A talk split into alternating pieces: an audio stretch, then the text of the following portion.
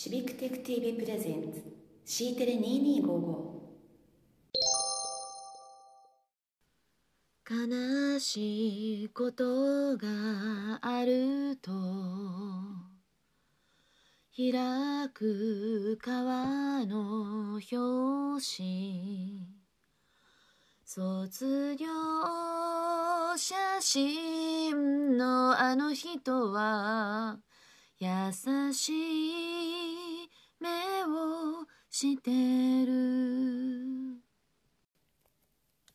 3月15日火曜日 C テレ2255スタートいたしました。ポッドキャストをお聞きの皆様おはこんばんちは。いかがお過ごしでしょうか？ナビゲーターの大田垣京子です。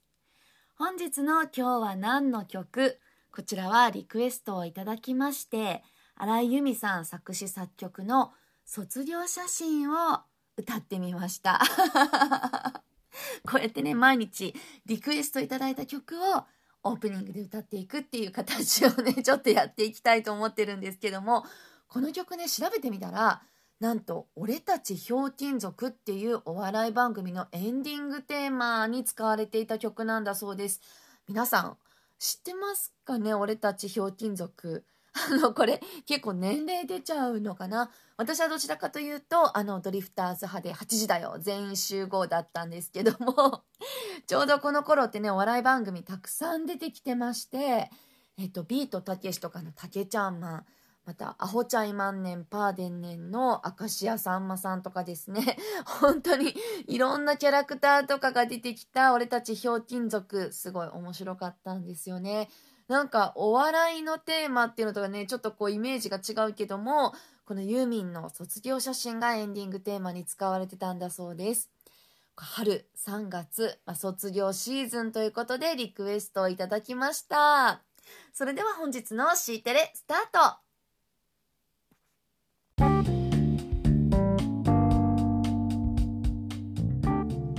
本日の C テレ2255でも昨日に続きましてオンラインイベントの作り方の本出版決定記念ということで原稿を公開で作っちゃおう公開原稿作成トーク第2夜をやらせていただきます。本日もゲストに酒井和樹さんをお迎えいたしましてパート1企画立案運用編まず何を誰に伝えようの中からオンラインイベントのメリットって何？というトピックについてお話をさせていただきました。それではお聴きください。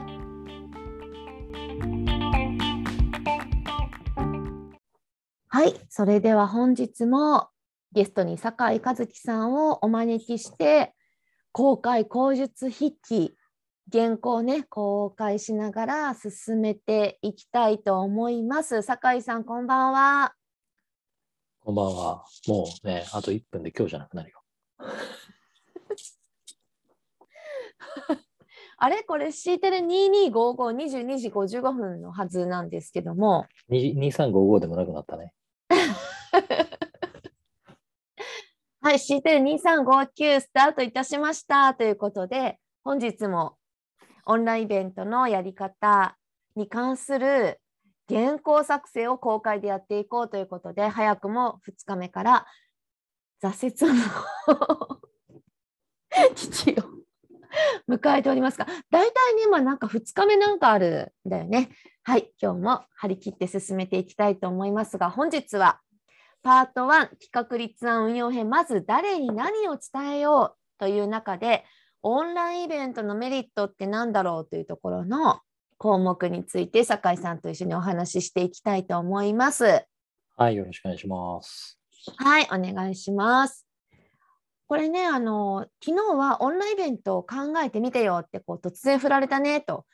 まず考えてみよう行政あるあるな無茶ぶりというところでお話を酒井さんのね元経産省にお勤めだった時の経験からお話ししていただきましたけどもこの時はねあの昨日聞いてくださったお分かりになるようにオンラインイベントっていうことではなくって、まあ、イベントやってよというところでね、偉い方からこうお話を振られたということなんですよね。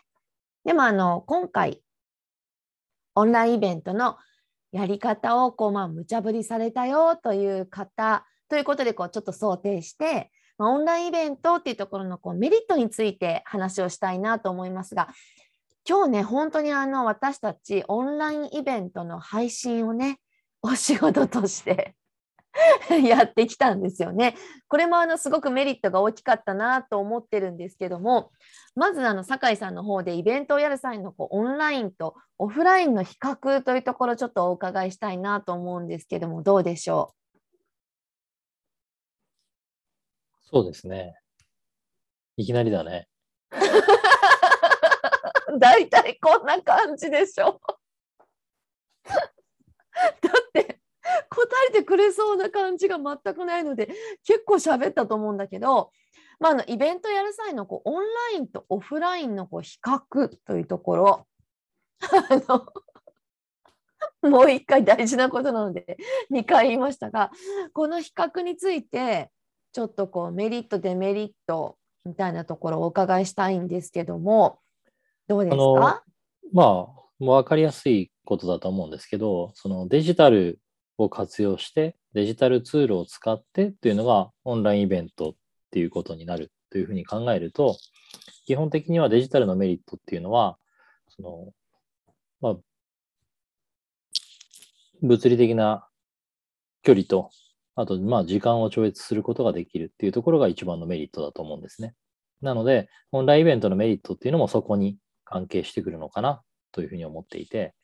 例えば、オフラインのイベントだと、その会場に物理的にその時間に行かなければ参加できないわけですけど、オンラインのイベントであればそこに行く必要はないですよね。しかも、時間に関しても同じで、リアルタイムに参加することができれば、当然リアルタイムに参加することのメリットっていうのを得ることはできますけど、後から見ることもできるというのがオンラインイベントの大きなメリットの一つでもあるとは思うんですね。これってそれぞれ相反することではなくて、それぞれ違うメリット、デメリットという関係性にあると思っているので、オンラインとオフラインっていうのは、やっぱり一番大きな差はここなのかな。物理的にそこに行かなくても参加できるっていうのと、時間軸がずれていても参加できるというのが、オンラインの一番大きなメリットなのかなというふうに思います。うんいやそこってすごく深いなと思っていてあの皆さんねこうオンラインってなった時にでも例えばそれオンラインイベントであれば確かにあの、まあ、それこそテレビの生放送と録画？まあ普通は録画なわけですよねテレビって。でもあの生放送でやるようなそのライブっていうところをなんかイベントであればその両方があるってことは当たり前に皆さん考えると思うんだけど例えばこれが会議だった場合オンライン会議とか、もしくはこう、オンライン、まあ、セミナーだった場合っていうところって、皆さん今まで経験してきたことっていうのは全部ライブなわけですよね。その場に同じ空間にいて、もしくは同じ空間に登壇者さんと視聴者さんが遠隔であっても何らの何らかの形で一緒の時間を共有してるっていう、なんかそういうことがもう皆さん当たり前で、まあ、これってなんかあのここからすごく逃れられない方たちがすごく多いなと思うんですけど会議だったら確かにあのなんかそこって逃れられない感じはあってでもイベントってなってくるとね、はい、ちょっと違いますよねここって、まあ、あの会議も一つのイベントだと思うのね。うん、でやっぱり会議っっていうのは身近だからすごくいい例だと思うんだけれども、その会議っていうものをオンラインでやる場合とオフラインでやる場合っていうふうに分けて考えたときに、やり方が異なる人たちと、そうでない人たちっていうのがいるんだと思うんだよね。うんオフラインの会議っていうのは、もちろんその会議の格だとか、あの出てくる人たちによってもそこら辺違ってくるのかもしれないけれども、まあ思い起こせば、基本的なオフラインの会議っていうのは、当然まず会議室を抑えるところから始まり、出席者の日程を調整し、そしてアジェンダを決めて、議事録を書く人を決めて、発表する人を決めて、そしてその発表スライドというのを調整をして、で、まあ、ややもすればそれを印刷して、配布資料として準備をして、持ちキス閉じて、人数分、まあ、綺麗に並べて、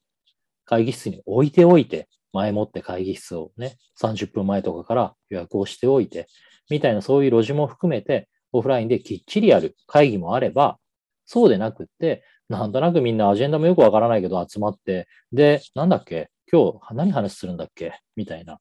雰囲気で始まる会議もあり、両極なんだけどね。前半の方がいいかというとそうでもないし、後半の会議のやり方もいかがなものかとも思うけれども、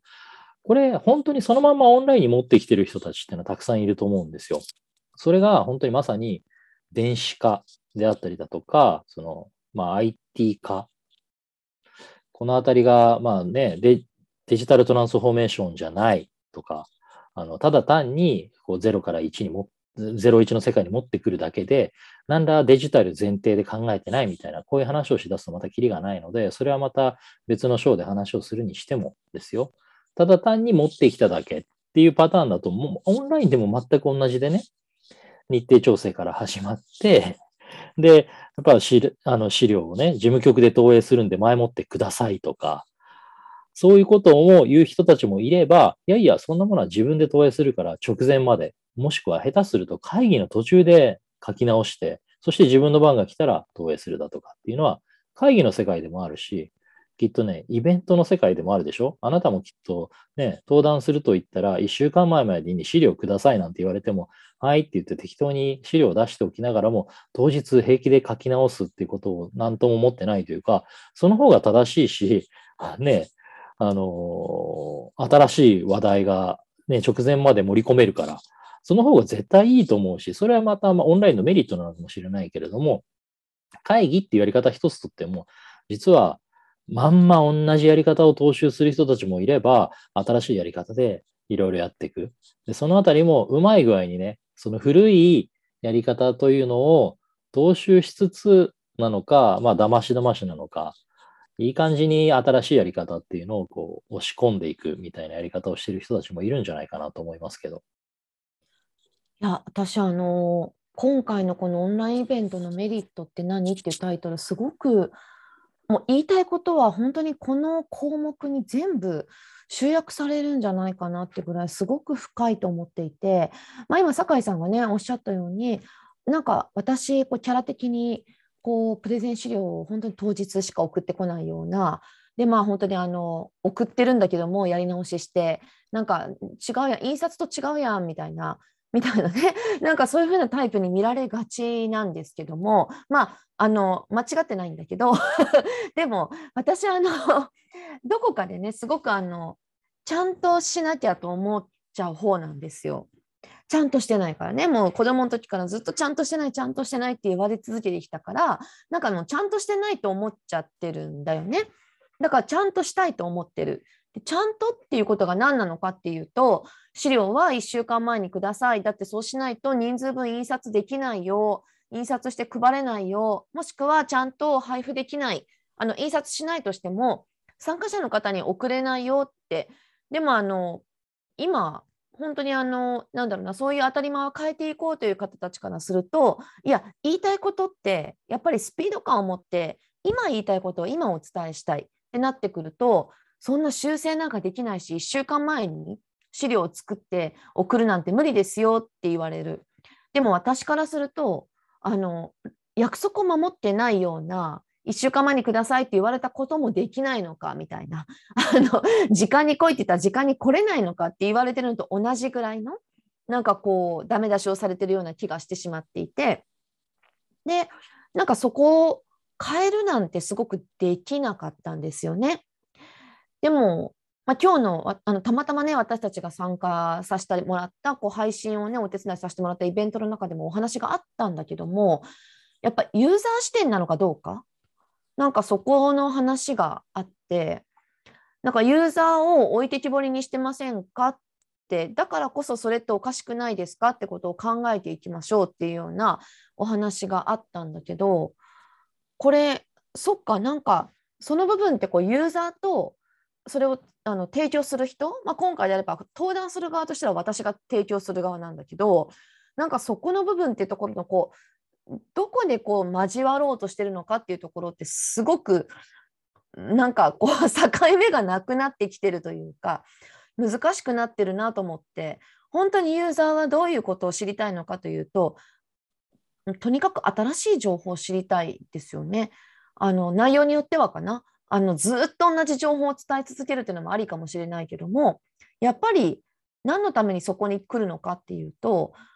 新しい情報を知りたいと思ってるイベントとしては当然1週間前1ヶ月前に資料を作ってなんかお出しして印刷して用意するってことはおかしいわけででも内容によってはもうそういうイベントもあるかもしれないよね。だからオフラインイベントではやってるのになんかこうオンラインイベントだったらこうどうなのかみたいなところってすごくあの本当にこの話めちゃめちゃ深い。ここの話をずっと喋り続ければ一冊の本になるんだなっていうぐらい深いんだなっていうところを今めちゃめちゃ感じたわけですけど私たちあの酒井さんと私もこうオンラインイベントのやり方っていうところで一番大事にしてるとこっていうのはオフラインイベントでやってることをそのままオンラインイベントにしない。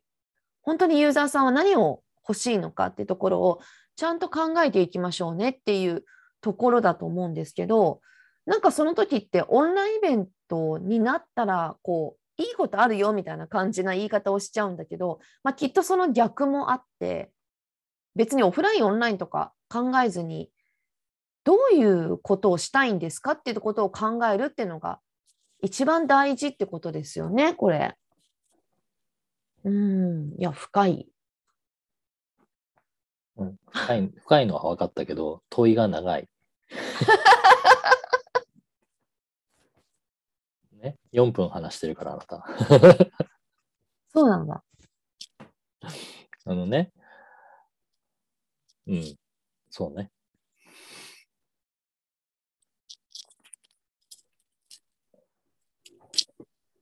やもうだってここに集約してるじゃないって他にいろいろコンセプトだったりテーマ書いてあるけどなんかもう全部これこのことが言いたいだけやんって思うぐらいすごい深いなってめちゃめちゃ実感 いやなんかすごい実感したんですよ。いや私今日この話をするまでオンラインイベントのメリットって何だろうっていうのが書いてあってこれ何の話をしたらいいんだろうって思ってたの。どういうことなんだろうなって思ってたのね。だって当たり前やんってこういうこと言いたくて私たちセミナーやったり研修やったりしてるよねと思ったんだけどやっぱりこの部分が本当の意味で伝わってるかどうかっていうところが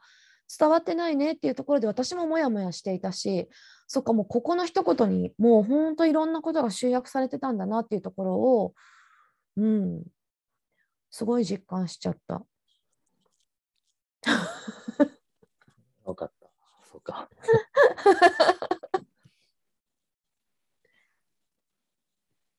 いやでも酒井さんとかから見たら私とかはなんかその辺のところをまあ分かってやってるだろうねって思われるかもだけどなんか私は全然そういうこと分かっていなくてそれを一生懸命変えなきゃっていうところを、まあ、本当酒井さんとかそういうふうな会話をしながら、まあ、勉強させてもらってるところがすごく多いなって、うん、思ってる。うなずいてますけど。いやーこれでもね伝えるの難しいね。あの私自身もやっぱりすごく C テレとかやらせてもらって毎日毎日ライブをやらせてもらったりして慣れてるんだなって全然素人だと思ってたけど慣れてるんだなっていうところは本当こう関われば関わるほど感じますね。だからこうね当たり前にユーザーからするとこういうふうに感じるじゃないって思ってることでもなんかそこは本当難しくて昨日の酒井さんとの会話で、まあ、第1回目のね会話の中でやっぱりこうしっかりユーザーに何したいんだろうどういうことを与えたいんだろう自分たちは何をしたいんだろうってことを考えられたっていうのがすごく良かったねっていう話をされたけれどもまあその時のイベントはオンラインじゃないわけじゃないですか。対面のイベントだったわけですよね。もうオンラインイベントどうだからっていうのは関係なくてやっぱり自分たちが何をしたいのっていうことを考えるっていうのはそこでそこそこが一番大事ってことですかねこうオンラインイベントだからとかじゃなくても。そもそもね、そのオンラインイベントとオフラインイベントでの、そのまあメリット、デメリットの話の続きになるんだけれども、そのオンラインっていうのがデジタルツールを使って行うイベントだっていうふうに定義した場合に、おそらくね、そのデジタルツールを使える人たちに対する、なぜか、その、まあ間違った期待値というか、あの、デジタルを使える人たちっていうのは偉いんだと。自分はデジタルはうまく使えない。私デジタル苦手なんですっていう人と、デジタルできる人すごいみたいな、よくわからないその期待値のズレみたいなものがあって、デジタルを使える人たちっていうのは、ままるで魔法のようにデジタルを使えるというふうに勘違いされていてね。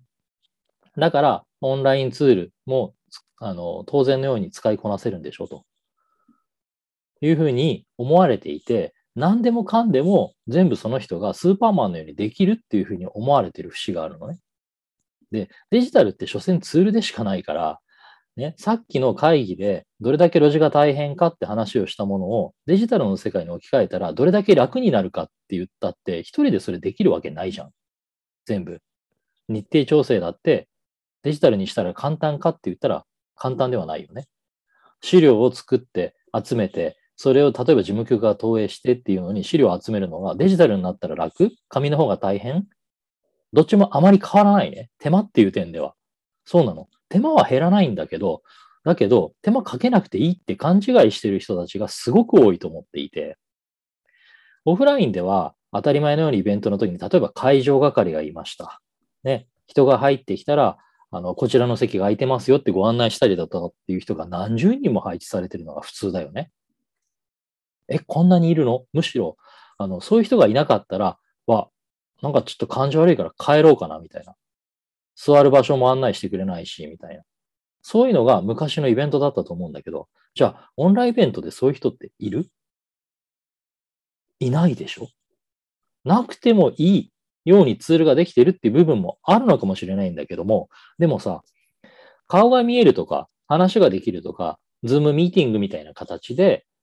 イベントが行われてるんだとしたら、仲間内の会議だったら、まず最初に、あ、どう最近調子？みたいな。とか、あれ、昨日さ、どうだった？みたいな。そういう雑談から入るみたいな雰囲気が、オンラインだと省略されていたりだとかってあるでしょ。それって省略していいものじゃないんだよね、実はね。だって、ツールは使ってるかもしれないけど、そこでコミュニケーションを取ってるのは人間なんだもん。そういうふうに感じない？そういうのがたくさんあるって、抜け落ちてるものがたくさんあるって思わない？うんうんうんうんなので、やっぱり、あの、ただね、意識しないとできないんだよね、これってね。うん残念なことに。オンラインだと、そのやらなくていいって勘違いしちゃったり、なんとなく空気が伝わらないから、あれ、うんおかしいな。ここ声かけなきゃいけないんだけど、まあ、わざわざしなくていいか、みたいになって、変になっちゃう。っていうのを、あえてやるっていうのは、うんものすごく大事なことだと思っていて、だからやっぱり、入ってきたら、何々さん、こんにちはって挨拶するだけでも、挨拶されたら挨拶し返したくなるよね、なんていうのは人間の当たり前の坂だから。それをオンラインでも普通にやっていけば、なんか、オンライン会議ってものすごくこう、そっけなくって、雑談が減っただとか、コミュニケーションがなくなっただとかっていうのは、うん言い訳だと思うよ。工夫すればできるというか、なんであえてやらなくなっちゃったんだろうみたいな、むしろね。うんそういうことなんだと思う。そうだね。いや、あの、確かに私と酒井さんとでこうやらせてもらったオンラインイベントのね、チャレンジオンラインイベントのあの始め方っていうところのセミナーに来られたところで、あの来られた方たちの意見の中でどうしたらいいんですかってあの聞かれるのがすごく多かったのが、ズームを大体ね、こうあの例えば14時スタートのイベントだったとしたら、14時あ13時半ぐらいから、30分前ぐらいからこうオープンするじゃないですか。そうするとね、あの参加者の人って早く来る人いますよね。なんかその時に、もうなんか手持ち無沙汰でどうしていいか分かんないっていう意見結構多かったんですよ。普通に会議してるときに、早く来た人がいて、手持ち無沙汰でどうしていいかわからなくって、で、いたたまれなくて席外しますって人は多分いないんだよ。でね、そうなの。あの、そうやって言いつつ、雑談がなくなった終わった後に会話することができなくなったあちょっと酒井さん、あの人あの初めてだよねってちょっと紹介したいんだよみたいなことがなくなったねみたいなことで悲しんでる人たちが同じ人たちだったりするのね。なんだけどないんだよそうなの？しなくなったのは、あの、誰のせいなんだろうって思えばね、もしかしたらその会議をホストしてる人が会議をね、閉じちゃうとか、時間ギリギリにならないと会議を始めてくれないからできないのかもしれないけど、あなたがホストしちゃいけないわけじゃないんだよね。そういうふうに思って気づいてるんだったら、次から会議、私のやり方で、俺のやり方でやろうよって言えるんだよね。誰もが。実は。うんということなんですよ。なぜそれをしないのって。そうなんだよね。だから、オフライン、オンラインになった時に、やっぱりやり方が変わっているから、オフラインをそのままオンラインにしましょうっていうのを考え方変えましょうねって私たち言ってるけれども、でも、オフラインでやってたことはオンラインでもできるじゃんっていうことなんだよね。なんか特別なことだと思っていて、いやいや、オンラインでなんか何喋っていいか分かんないんです。確かにね、こう普通に会って、あ、こんにちはって言いやすい空気、言いにくい空気ってあるかもしれないけども、私たちとしたら、本当にあの30分前にもうすごく早く来てくださった人、あ、まあ、ありがとうございますって気持ちでお出迎えをしていたから、それってもう当たり前に私も酒井さんも、あの示し合わせなくてもやってたし、それがなんかこう手持ち無沙汰だと思う人がいるんだっていうことがすごく驚きで、うん。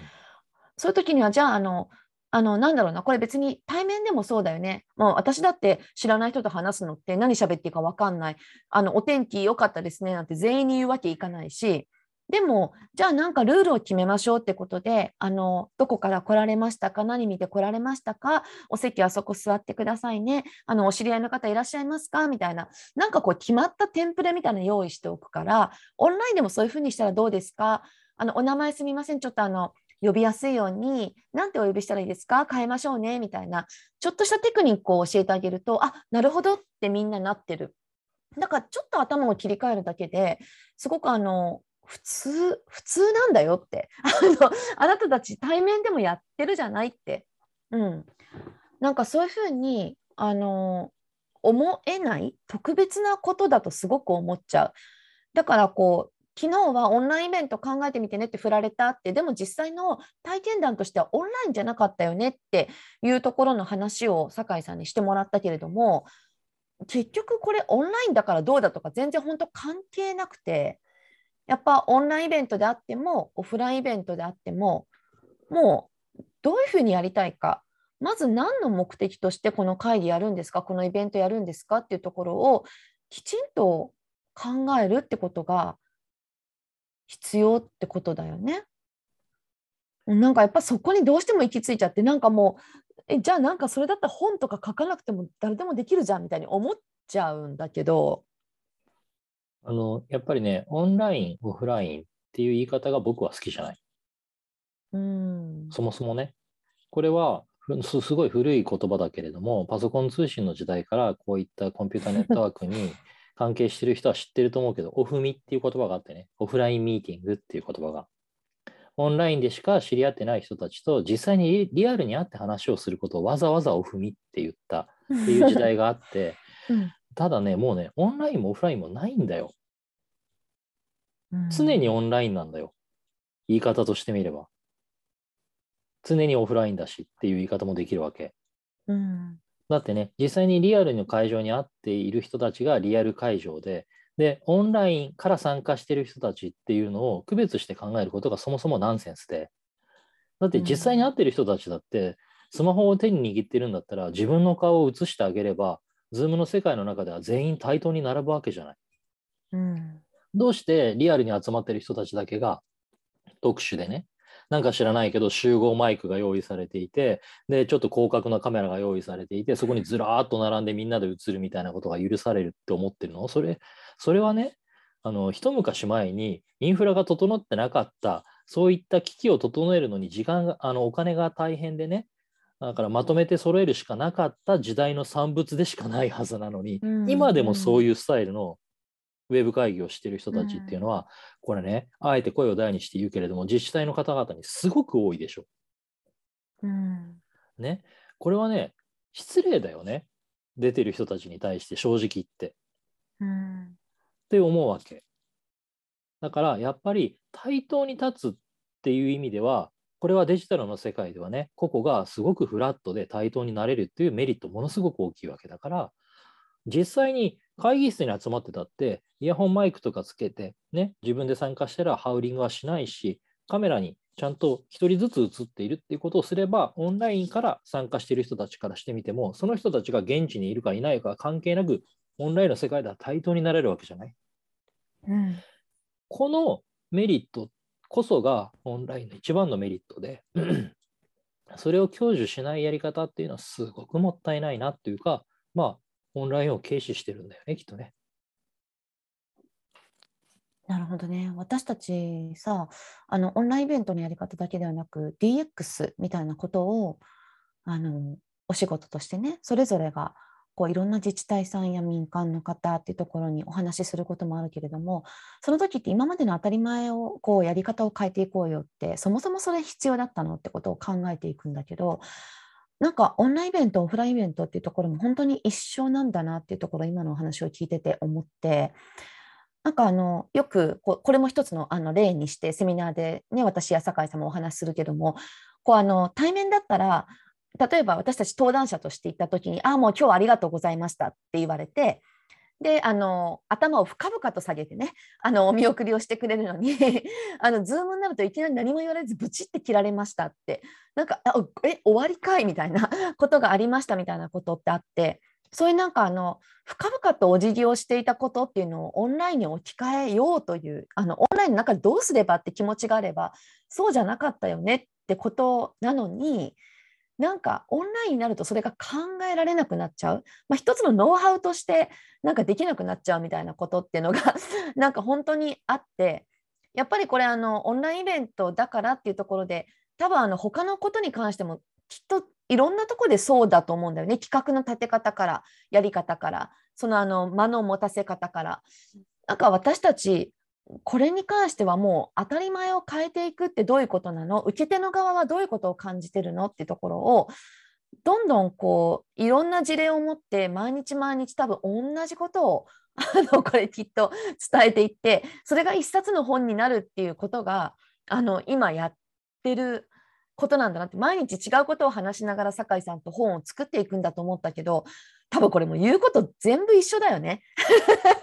きっとまた明日もね同じようなことをお聞きするんじゃないかなと思うんだけどでもちょっとあのね明日はまた少し変えて行政こそすかしてないでこうエモい企画やれよみたいなことをこうお伝えするのがちょっと明日のトピックになるかなと思うんですがどうですか酒井さん。なんか最後に一言言わせてくれよ。全然言わせるよクロージングに向けなきゃと思ってたからちょっとまとめのお話をしたんですけどもはい。そうですね。多分、あの、場を変え、品を変え、手を変え、品を変えかな。あの、今後も似たようなことは言っていくと思うんだけれども、これは、あのさっきも言ったように、僕はオンラインとかデジタルだとか IT だとかっていう言葉はもうなくなっていいと思ってるんだよね。で、とはいえ、オフラインでやっていたことすべてをオンラインに置き換えるために、オフラインではこんなことやってたねっていうのをリスト化してね、それをオンラインではどうやったらいいかっていうことを考えなさいっていうのを言ってるわけでもない。ただ、考えてみることに価値はあると思う。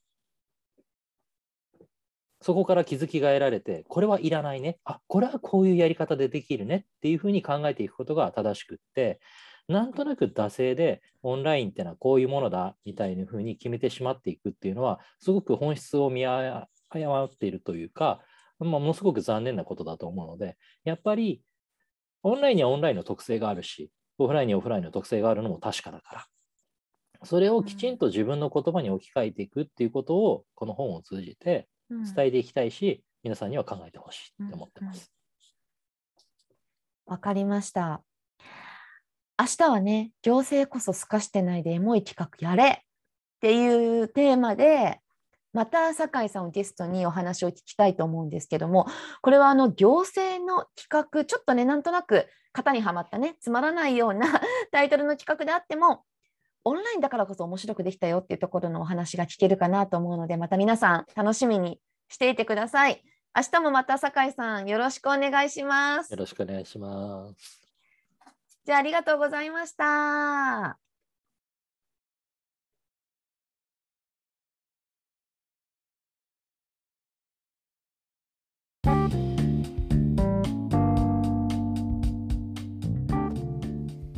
い、いかがだったでしょうか？本日の公開原稿作成トーク第2夜ということでいやあの本日ね私たち C テレ班は経済省さん主催のジャパンデザインポリシーサミットというイベントの配信のお手伝いに行ってまして